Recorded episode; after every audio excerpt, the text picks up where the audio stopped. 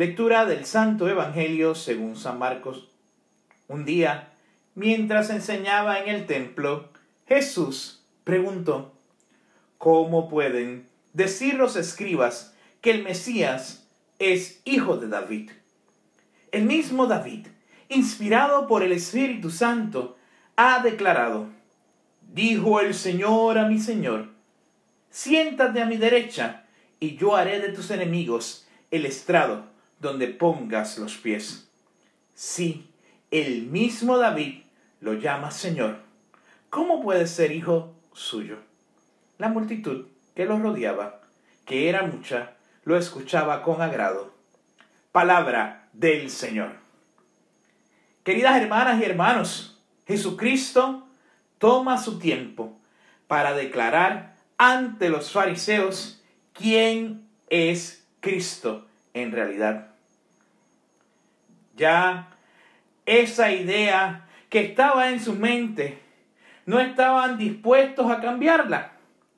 Si se repite aquello que dice en nuestra jerga popular, que no hay peor ciego que el que no quiere ver. Aquel rechazo ha sido evidente.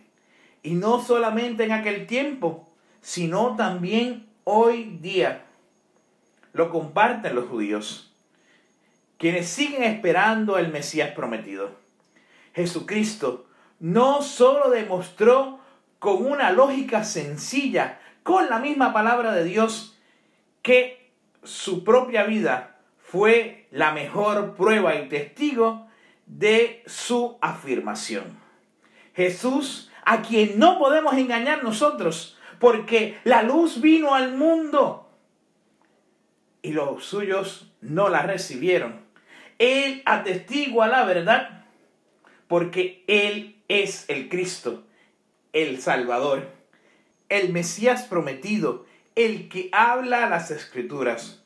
No solo procede del mismo linaje de David, es decir, que su descendencia, además de ser el Hijo de Dios, tal como ha sido revelado en los Evangelios, desde su concepción en el seno de la Virgen María, ha venido de esa descendencia, de la descendencia de David.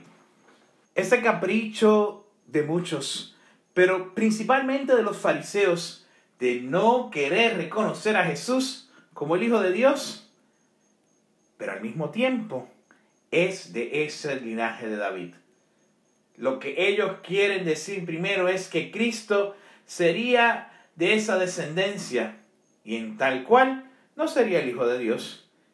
Es decir, pretenden poner a Jesucristo en un entredicho. Pero si Cristo, el Salvador, ha de ser el Hijo de David, porque viene de esa descendencia, Jesús dice que el Hijo de Dios entonces no puede ser hijo de David, y por lo tanto, tampoco el Cristo Salvador. Entonces, no tendría lógica esta afirmación con pretender pasar por alto este fundamental punto, la voluntad de Dios. Y en el plan de Dios, ese plan maravilloso estaba destinado que el Salvador, el Cristo, el ungido, es el Hijo de Dios, el que ha de venir por obra del Espíritu Santo y que nació en el seno de María y es descendiente de David. Por tanto, las escrituras nos lo hablan bien claro para que se cumpliera lo que había dispuesto Dios en sus planes. Adentrándonos un poco más. Jesús rechaza la idea de ser un rey.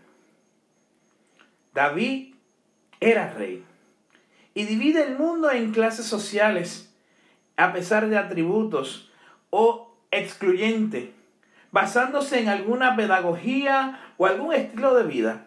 Pero la misión de Jesús no es esa. Jesús tenía otra misión. Jesús no excluía a nadie. Jesús es el rey de los corazones.